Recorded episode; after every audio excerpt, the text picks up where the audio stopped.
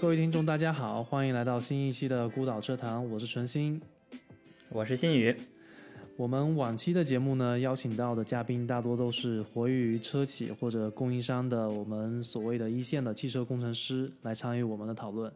其实，对于汽车产业的长远发展还有技术积累，还有一个不可忽视的群体，呃，这就是学术界的科研人员。嗯，那么今天我们邀请到了我们英国斯旺西大学的材料学专家，呃，肖兆飞，跟我们聊聊他与汽车的故事，还有目前汽车材料学前沿领域的一些发展趋势。肖兄好，好，春心好，呃，新宇好，呃，肖兄呢，我是在咱们这个英国汽车工程师交流群上，呃，认识的一个，呃，在碳纤维领域方面比较，呃呃，专注的一个科研人员哈。呃，这个这个应该不是很夸张的说法，科研人员毕竟已经到博士后工作，这个这个是很客观的。但是其实，嗯，我们在这个阶段认识的科，无论是科研人员还是一线工程师，其实他们并他们离我们自己的成长路线并不远，甚至其实纯星你本人都是一个相当于从科研道路到一线工程师转变的一个背景。对于对于我们来说，选科研还是选工程，嗯，只是一个。呃，在呃就业过程中，逐渐发现自己兴趣，还有逐渐选择，以及最后判断到底是哪条路更适合自己的一个过程。对我很同意。嗯，所以咱们就先说一下肖兄的这个经历哈。他本人以前是在国内读的本科吧？我记得是。是的，嗯，我是在零八年上大学。这个是跟我完全一样，零八年。然后你是在什么学校呢？我是当时是在山东大学学的是材料科学与工程，这是跟机械专业差不太多，但是后面会有一些更专注于材料特色特性的一些特色的课程哈。是的，呃，而且我当时主要偏的呢比较偏金属方向，就是呃金属热处理。这也是跟你的导师或者学校的呃业务特色相关的一个一个偏向哈。是的，因为我们学校呃材料也分了很多啊，有热处理，有模具，有焊接。只是说当时呃那个点上来讲更喜比较偏喜欢金属，所以就选了这个专业。然后在这个过程中，你是呃做了一些研究吗？还是直接就到了英国参与了另一些话题？对，当时在国内并没有做太多的研究，呃，只是呃。到了大一、大二的时候，听说就是我们学院，就山东大学，还有材料学院和英国拉夫堡大学有一个联合培养的一个一个项目吧，就是可以，呃，大学最后一年来到拉夫堡，然后如果成绩可以的话，也可以继续在拉夫堡进行呃硕士的学习。这个在学校里边经常叫“三加一加一”，对吧？对，嗯，是的。所以你就沿着这方向走了。呃，没错。然后当时因为也，就是当时可能到了大学之后就有这个出国的打算嘛，刚好又有这个呃发现学校有这个项目，所以也就趁着这个机会，然后当时进行了面试，又过来，就就到英国来了。嗯哼，就这么一个过程。然后拉夫堡给你一个什么第一印象呢？拉夫堡，坦率来讲，给给我的印象就是，因为拉夫堡不大，是一个小镇，嗯，呃，和我们和印象的国内，呃，国内在国内时候想的英国是很不一样的，因为以前就是在电视上可能能看过那些，比如说伦敦、伯明翰、曼城这种大的城市，嗯，呃，来到拉夫堡呢，就是确实是一个小镇，也没有什么呃可以玩的地方。有车吗？当时？当时并没有车，当时会开车吗？当时在国内会开车，考了驾照。然后中中国的驾照在英国可以开一年，所以你可以租车到到哪玩一玩。呃，当时呃好像并也没有想着说租车到哪玩，因为当时同行来有很多，我们大部分都乘的是公共交通啊，火车。对，大部分都火车、公交车这样。属于一种清心寡欲的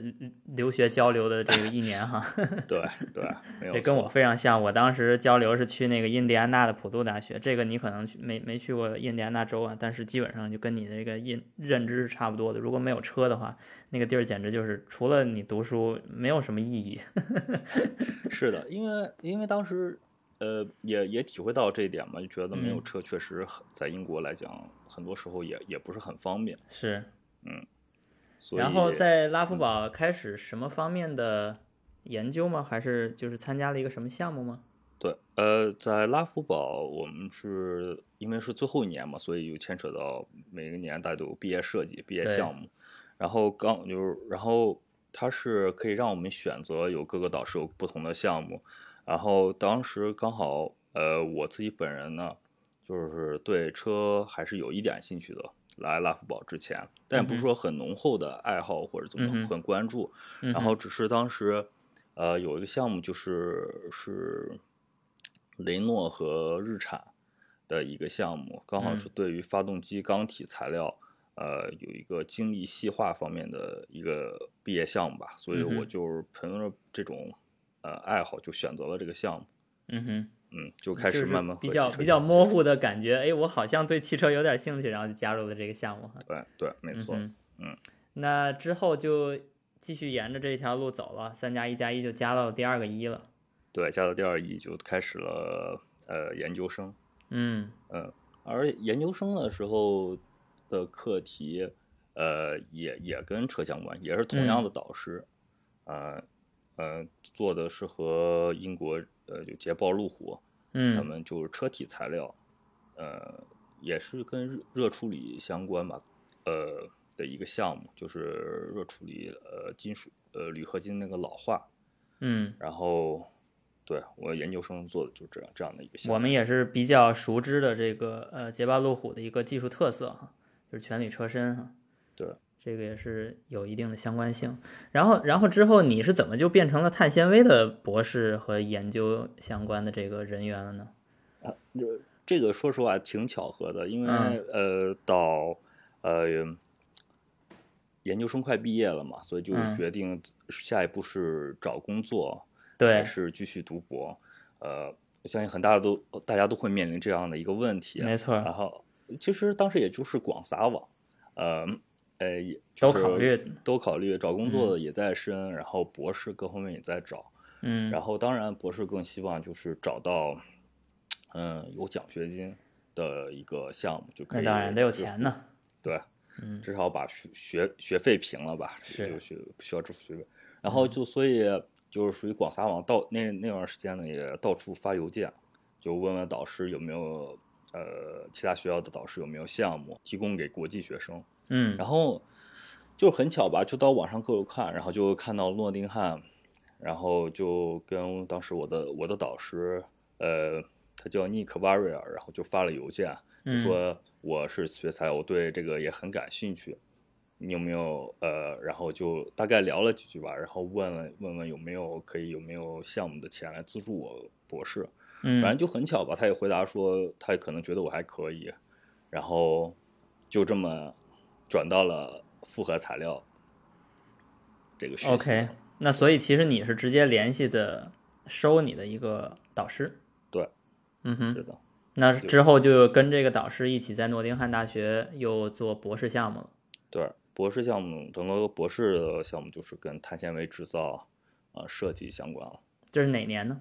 这是到呃，让我想一想，应该是二零一三年年底，二四二零一四年一月份我开始的博士。这是一个非常具有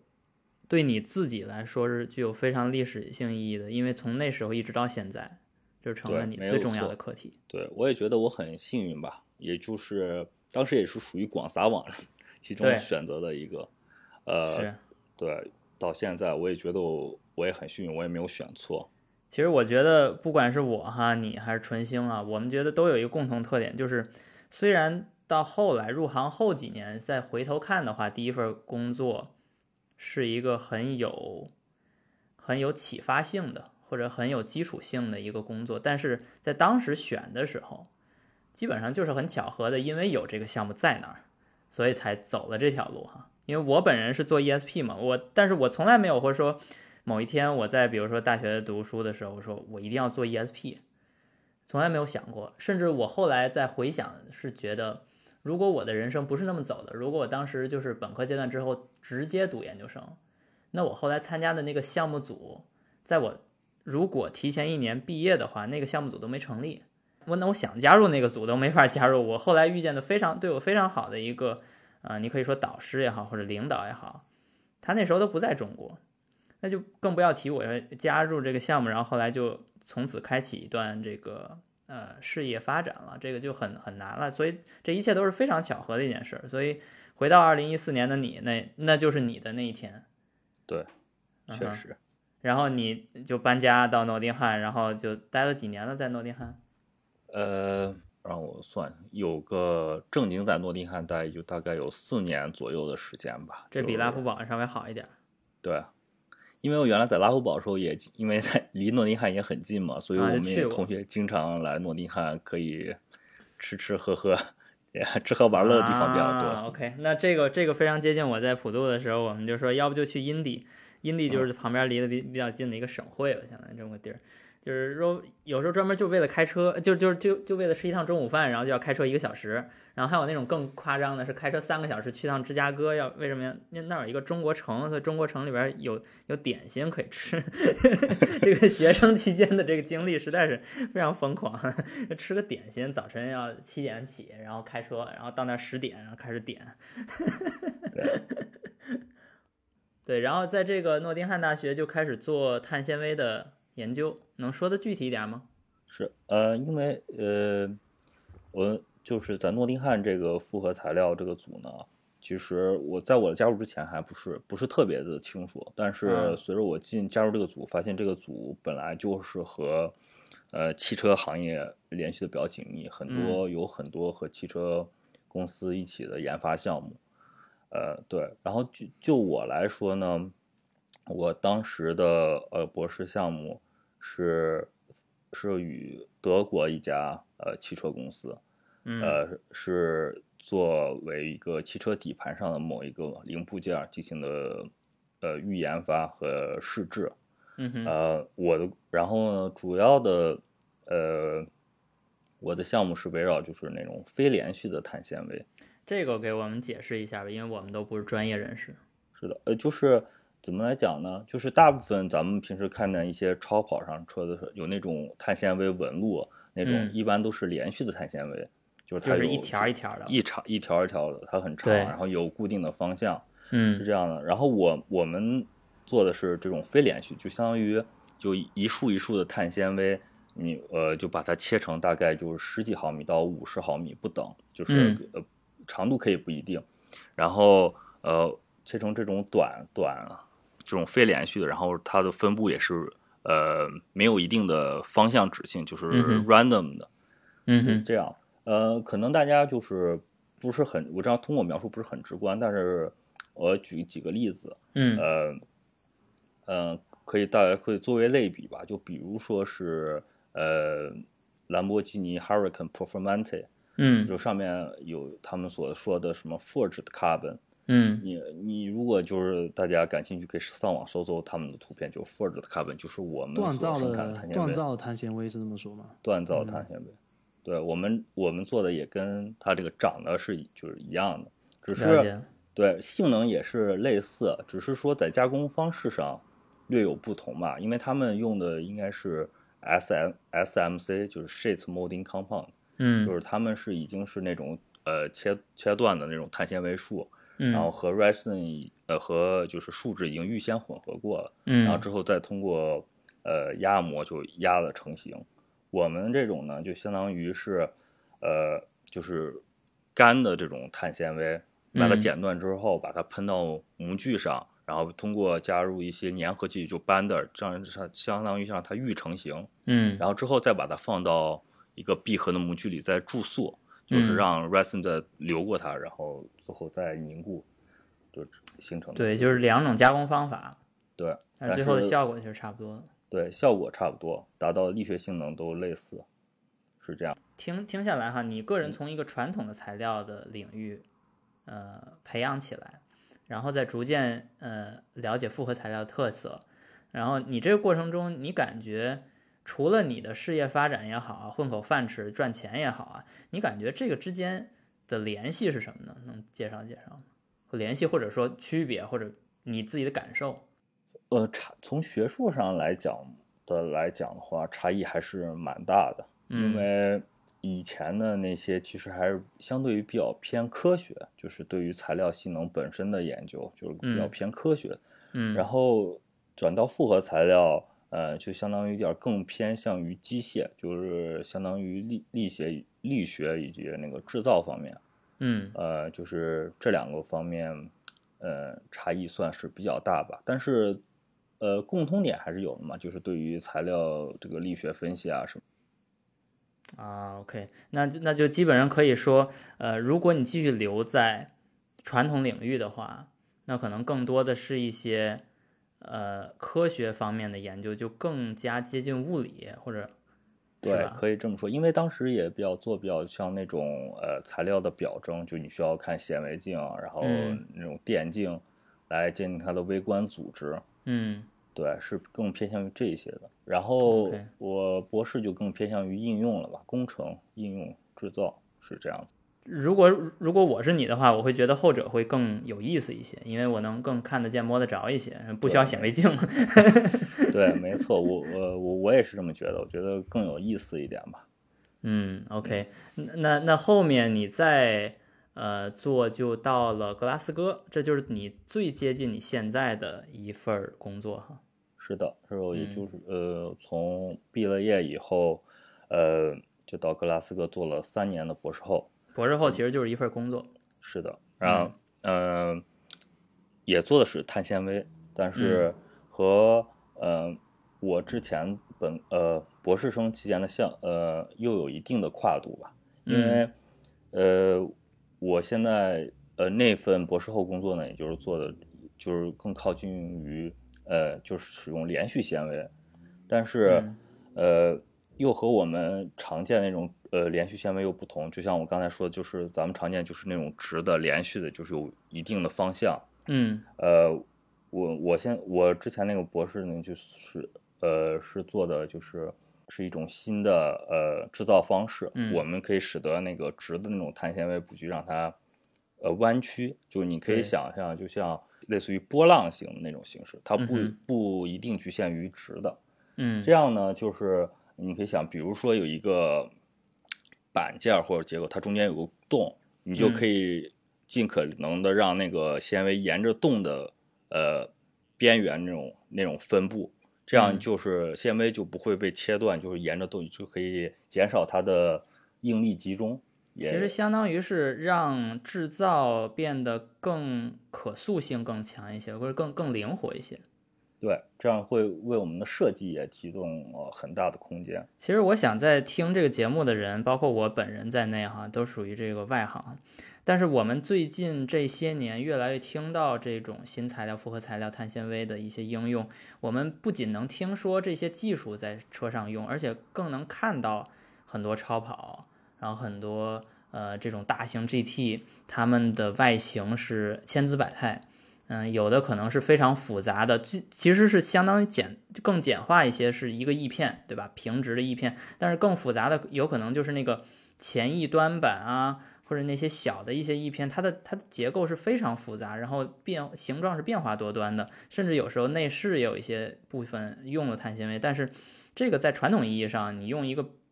基础的一个板子去加工几乎是不可能的，那就需要更多的这种灵活的。可能会用各项异性一些的这种方式去加工，是不是？对，就是相当于我们也可以根据它的结构外形的变化，在对它的内部的碳纤维的分布进行调整，然后使得它的结构的性能就呃这个强度啊各方面都得以提呃一个新的提升，以以达到更好的轻量化。英国的英国的一些车企在这方面其实还是做很有特色的，像迈凯伦，大家用的就是。单体的碳纤的车身，对吧？对，嗯，对，英国有很多这种，就是英国在整个呃世界范围内吧，都比较热衷于使用碳纤维，是吗？轻量化的设计，是的。我之前了解过这个迈凯伦的呃碳纤维的制造，他们居然是放在约克，就是他们甚至都不在他们自己在那个。Surrey 的那个厂里面做，然后要去约克把那个那个他们在谢菲尔德建了一个很大的一个厂，对对，对谢菲尔德建了一个中心。嗯嗯，应该说这这里面是有一些就是跟这些中部学校或者他们相关的这些行业的那个研究机构的一些相关性。是的，就像呃，举例来讲，就像我在诺丁汉时候，我们那个组也跟呃迈凯伦、呃阿斯顿马丁、宾利，呃还有 Golden Murray，呃这种这种厂子都会都是有一些研发项目的合作。是，这是这是我们这些嘉宾里面哈，离超跑最近的人，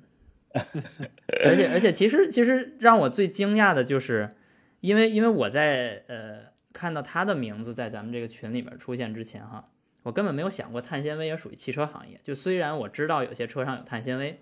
但是我从来没有听说过说，哎，你你这个研究汽车，你研究的是什么？我研究的是碳纤维如何制造，然后放在车上。就这这个这个想法是非常少见。我估计到中国现在哈，据你了解，肖兄，你应该比我熟悉，有没有这样的专业啊？在中国？呃。碳纤维还是有这样的专业，但是大部分都举呃还是挺就是大家还关注点就是航空航天方面，是是是，这个方面是用的比较大。我觉得中国在这方面还是有不少的学校，呃，航空院校都有都有这个专业的是布局。但是对于汽车，就我来讲，呃，了而且还是比较少的。我不能说百分百没有，我知道还是有一些学校。嗯，像上海的交大，好像我认识的一位教授，他也和一些汽车公司有过一些项目，对对，但是但是还是非常夸张的，因为如果你比如说在上海交大，你听说，哎，这个教授干什么的？做碳纤维，他的合作对象是谁？上海通用。我觉得这个这个说法让我非常的惊讶，因为之前我在同济的时候，我们的学校有一个教授哈，因为是在机械学院，他做的就是上海通用的那个。车门的一些制造方面相关的一些，但是那些东西全都是跟钢钢铁相关的，没有没有跟碳纤维相关，所以这这还是非常真的非常前沿的，尤其是你想把它呃付诸于这种比较大型的这种大批量的车的生产，这个是非常少见。然后英国相反，就英国你要找这种大批量的车的这生产的机构啊，包括车企啊，这都几乎是除了 Mini 应该就是想象的就非常少，就是 Nissan Mini。这就算是廉价车了，那其他的全都多多少都是有点这种豪华属性的哈。你要是在捷豹、捷豹上，或者是更多的可能是在那个阿斯顿马丁，然后迈凯伦，然后我我我不知道宾利有没有啊？这这个估计你比我了解，宾宾利有没有？呃，兵力应该是有的。是，就是其实对他们来说，这种小批量反而是一种更司空见惯的一种。一种应用，然后，然后更更不要说，就是航空航天业在英国是一种非常发达的产业，是吧？嗯，纯星这个应该比我了解多，之前是甚至可能一步就踏到了那个领域。对，劳斯莱斯不是很有名吗？的两个劳斯莱斯其实是同一个劳斯莱斯，分成了两个方向，一个是航空发动机，一个是还是传统的这个汽车，应该都跟这些东西有点缘分，嗯。嗯，对，尤其现在劳斯莱斯好像最新研究的那个发动机 Ultra Fan，他们也想用呃使用碳纤维的在外围的那个叶片，大大涵道比的那个那个发动机对吧？对，嗯，对，英国在材料学上面的成就还是很让大家能够看到这个实惠的，有看到这个在在生活当中的，嗯，比如说不锈钢的发明。呃，还有这个碳纤维的在在这个汽车上面的应用，嗯嗯，我相信后面如果随着这个莲花公司，嗯，逐渐回归到这个大批量车型的生产哈，如果他们做这件事儿的话，那我我估计他们可能也会因为电动化，可能也会用一些碳纤维材料在里面，因为毕竟电电池要减重，然后莲花这个公司它最需要做的就是减重嘛，因为这个公司最喜欢说减重这件事儿。那那说到这个碳纤维和现在车的联系哈，肖兄你在呃跟这些车企合作的同时，你观察到没有一些比较大的趋势？比如说就是刚才我说的这个电动车的碳纤维的应用。是的，就是确实，因为现在大家都在说这种新能源车、电动车，嗯，呃，因为电池要加在上面就是一个很重的，所以对于这种车企呢，也就是对于轻量化提高了更。更高的要求是，所以，呃，我能看到呢，就是有很多车企也在想推广呃更用这种更轻质的材料应用到自己的车身上，嗯来达到减重的效果。就包括这呃前这也有有几年了，就是以呃宝马为例，呃嗯它的 i 三 i 八，嗯，嗯，可以看到它就是率先使用呃很大量的碳纤维，没错，i i 三并不是一款很贵的车。对，而且还嗯不是很贵。其实，嗯，你你来看，其实他们宝马在 i 三上取得的成就是是非常了不起的。嗯，能，它首先 i 三的产量就就比较大，是，啊，它也能使用大量碳纤维，呃，在上。因为因为碳纤维的应用，它不仅仅局限于大家所认知的它本身材料比较贵，嗯这在前一些年确实如此，但是随着现在，呃，碳纤维的这种私塾的厂的建立啊，这种产量打上来，其实这个材料的成本也降了很多。嗯关，嗯、其其比较重要的就是碳纤维这个生产制造就会要相对于传统的金属材料来讲，就要呃要比他们的这个生产工艺这个流程要长很多，所以这也就是主要限制了这个碳纤维在整个这种大产量车上的应用的一个比嗯较重要的因素。嗯对只是呃呃，就是在 i 三上呢，就是我觉得宝马做的比较好一点，就是它不仅使用了呃很多地方都用了碳纤维，而且它也能使得它的这个用了比较先进的这种呃压模技术，嗯然后以及呃以及这种呃塑模技术，能使得整个它可以使得就是它它有很多碳纤维零部件吧，但是都是统一规范、统一这种工艺，使得整体的这种流程简单化，来达到这种减少整个生产制造成本。所以，所以听上去他们的成就更多的是在让这种小众的材料的大量生产中的保持着工艺稳定，还有这种简化工艺的这个对简化工是的，对这个我觉得非常有趣啊，因为我们经常说这个这个新能源车如何降价哈，我们经常也说这个电池的价格回头会降下来的。那如何降下来呢？当然就是这种大规模生产的这种呃经济效益能降下来。那同样的，我觉得在碳纤维上也是也是可以可以期待的这这件事儿哈。对，我觉得这个，而且很多呃各个公司也不说，就包括在呃院校里这些科研人员，也都是嗯。在这个方向呃进行努力，不管是使得这种树脂凝固更快，还有加工制造方法用用比较简单这种压模，能让它嗯。一次成型，嗯。呃，这种我们都在做着这方面努力，就希望让它整体的这个制造速度加快，来是应用到这种大批量生产的车上。嗯，这个这个非常有意思。那说到这个话题，又回到你之前做的事情，呃，你在这方面有没有相关的研究呢？就是这种大批量制造，然后工艺的这些问题上。是的，就是我博士呃期间那个项目，就是那种非连续的，其实就是一个主要呃为了大批量生产应用的一个技术啊方面的研究，而且呃我们也就是那种非连续，也也就想和一些呃就这种比如说高压的呃呃塑模成型这种传递塑模成型技术，呃来相互配合。这嗯样就是就是就是以现在比较普通的这种应用来讲，普通的这种 RTM 就是塑模成型，大概你要造一个件儿，从它的呃碳纤维那种干碳纤维布制造，再到它凝固，嗯可嗯能需要大概一个小时左右。嗯这样就是还是很长的，然后通过这种高压，你它就首先你那个注塑过程就会减少，因为压力嗯。高，你注塑呃浸润比较快，然后嗯，再再配合上比较就这种能快速凝固的树脂，可以嗯比如说把它降到十几分钟，哈就相当于就你可想而知就会提高很很高的产量。是。对。我们不能以 F 一呃制造一辆 F 一车的方式来制造一辆 S 三，所以我们必须要想一些新的办法去解决这些问题。嗯，这个非常有意思哈，我我我目前还没有开过任何一个带碳啊，可能开过吧，但是很少很少这样的车啊，除了 Evora，可能 Evora 上面有一些碳纤维啊，但是更多的时候我们完全没有期待说这辆车上有碳纤维，但是但是我知道很多车愿意把那个内饰有一些件儿从原来木头的变成仿碳纤维的那个造型，但是装是饰性的碳纤维，对 嗯。对，纯是纯是装饰性的一些东西。但是今后按照这个按照枭雄说的这个思路的话，我觉得如果这个技术有一天能够被延展到这些呃量产车，甚至更更重要的是中国人生产的量产车，那说不定有一天我们真的会看到成百万辆的这样的车下线，然后走进我们寻常寻常生活。到时候可能比如说五年以后、十年以后哈。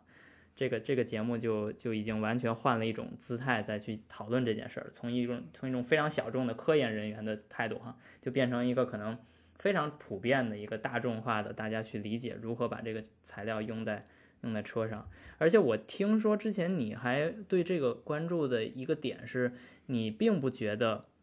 把碳纤维用在所有地方是对的。这个这个观点你能介绍一下吗？嗯，对你你说的没错，就是，呃，随着我们这个研究，呃，我从我来从我这个角度来看呢，呃，其实包括呃很多车厂，他们也也有想，就是我们所说的就是 put the right material into the right place，嗯，就是不一定所有地方我们都要用碳纤维，因为它本身它有它自己的生产方面的局限，对，然后大家都，所以呢，现在它在很多车型上也可以看到。就比如说宝马的七系，我们只是用在某些，比如说它的 C 柱只用了局部用碳纤维进行增强，嗯，然后并不使用，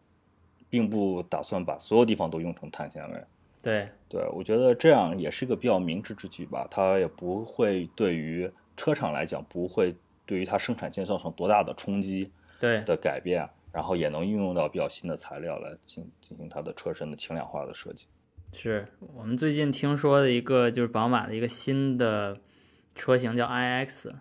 然后说那个车相对这个 i 三可就减少了很多碳纤维的应用。对，没错。所以你可以从他们的这种车型的这种来看，它并没有推出在新的，比如说 i 三的替代车型或者怎么样，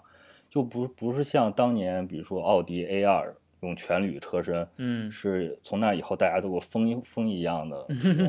铝合金，嗯，呃，因为毕竟铝合金替代钢，它对于生产这个工艺，这个可能不会造成多大的改变，都是金属的一些方加工方式。但是碳纤维就是和金属有有很大的不同，所以就限制了它它自己本身的应用吧。所以我觉得肖兄这个观点非常值得参考啊，因为他原来是做。传统材料，或至少他从他的教育背景是这个传统材料，所以他对这个是是有认知的，是有第一手认知的。然后同时在呃事业的逐渐转变中，发现了碳纤维，然后又开始研究碳纤维，然后到最后结论就是，并不是一种直线替代的方式，并不是一个无脑的说原来用钢，现在用铝，明天用碳纤维，并不是这么简单的一种思维，而是因为它的特性是完全不一样的，它并不是金属加工。它具有很多的不一样，比如说流动性，它它就跟它就没有流动性，然后它它有非常强的刚度，但是它有非常差的这种这种这个屈服性，所以它它在它并不是所有的地方都适合，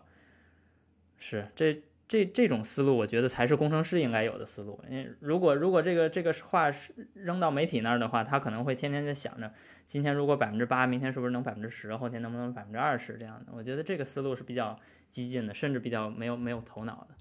对，应该是还是回到肖兄刚才说那句话，put the right materials to the right place。嗯，也是对。如果广泛把这句话推广到其他汽车，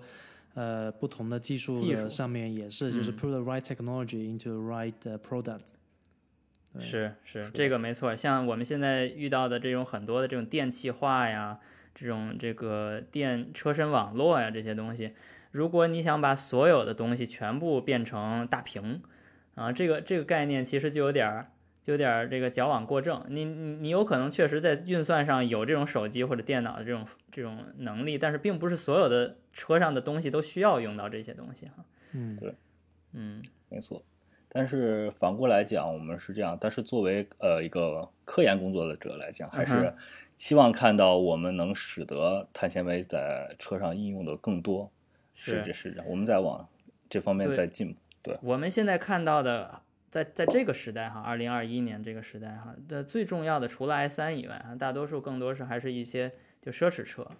对，然后有一定性能取向的车啊，比如说我我我印象里啊，除了车身以外哈，就是野马有一个车型用到碳纤维轮毂，嗯，这是一个我觉得还挺神奇的一件事，就是它在它在一个结构件上，在车轮上用到了这个，这个是我觉得车辆动力学人的一个梦想吧，就是希望能够降低簧下质量。然后还有一个就是车特别高性能车的那个刹车盘，嗯，从一个纯的这个铸铁，然后变成现在有些会用这个叫碳陶，然后还有就是碳碳，对，这个你了解吗？呃，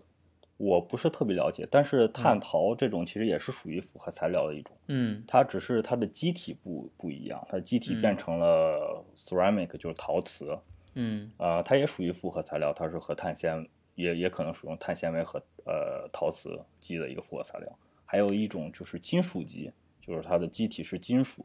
然后通过纤维增强是金属级的复合材料。但是我我主要还是处于这种呃塑料级，就是基的这种方面的研究。嗯哼，对，就像你看，其实你你也提到了，就是很多现在车就包括这种碳纤维，呃，这种复合材料在车上的应用啊，嗯其实也不仅仅局限在这种高性能的车。其实，呃，你看从最近几年研究，比如说，呃，应该是可以说现在它，呃，福特，嗯。呃，已经公布了，他们就想做一种这种，呃，hybrid material，就其中有碳纤维复合材料，其中里面还混着玻璃纤维，还有嗯金属，他们做的这种 sus suspension control arm 应该是 lower arm，啊，呃，他们想，他们已经有这种方面的研发项目正在进行，呃，OK，对，想给做，给我们一个时间，我不知道他们他们这是项目应该是最近才开始吧，但是他们目的是为了是用在呃全顺上，就 transit，哦，这个令是相当令人兴奋，因为是一个纯英国的项目。我们下次找福特的人聊聊，我们我我我们逼逼他们。对，确实，我们也很期待他们这个项目能成功吧，让我们也看到一些在一些正常大家能日常所见的车上碳纤维碳纤维这种材料的应用。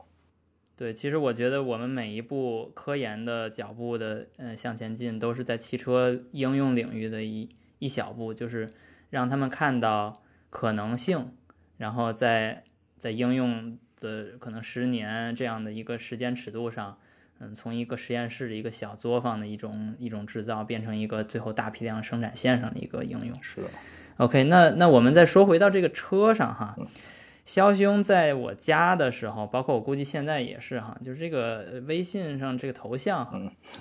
都是一个阿尔法罗密欧的标志，对，所以这不得不让我想到，就是刚开始他说它是碳纤维，然后后来它又是一个阿尔法罗密欧的标志，就是这都是一个性能的代代表哈。你对性能车很感兴趣吗？你是一个车迷吗？我先我我来问一问。呃，是一个车迷，呃嗯，就是对很多车都很感兴趣吧。然后因为这个头对这个头像原因，就是我对阿尔法罗密欧这个本身这个汽车这个品牌就嗯很感兴趣，也非常喜欢他们的车。对，嗯是这样的。非常棒，非常棒。那你现在在开个什么车，或者你希望开一个什么车呢？呃，我现在开的是马三，呃，就是上一代的马三，不是最新一代那个。嗯，就是不是没有压燃那个哈，对，没有压燃。没有压燃那个。对。嗯。呃，至于想开什么车，呃，我其实更想开类似于呃马自达 MX 五这种哦，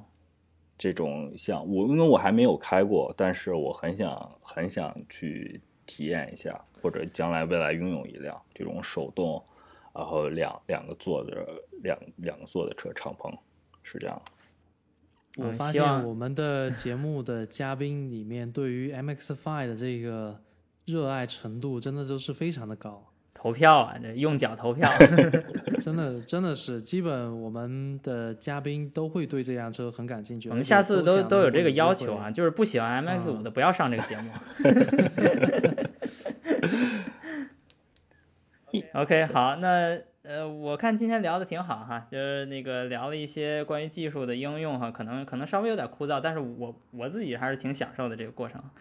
呃，纯星怎么样？还有什么别的问题吗？哎，我就是希望肖兄以后还有机会来参加我们的节目，再跟我们聊聊在这个呃材料材料学上，在汽车的应用上还有什么新的一些呃一些消息，有什么有什么故事，呃全顺的全顺的这个项目这个发展到底有什么进展，也跟我们聊聊这些这些事情。当然，当然非常高兴，今天和纯青和新宇都聊得非常开心。当然，未来有机会一定还会参加咱们这个节目。哦，对了，还还有一点就是，目前肖兄还在苏格兰定居哈，所以我不知道今后我们这个朋友圈子的扩大哈，逐渐如果有人需要去那个苏格兰开个 NC 五百啥的哈，嗯，一一定要联系一下小熊。没问题。嗯，行，那我们今天节目就到这里结束了。好，谢谢大家，谢谢，下回再见。再见，二位再见，再见，再见。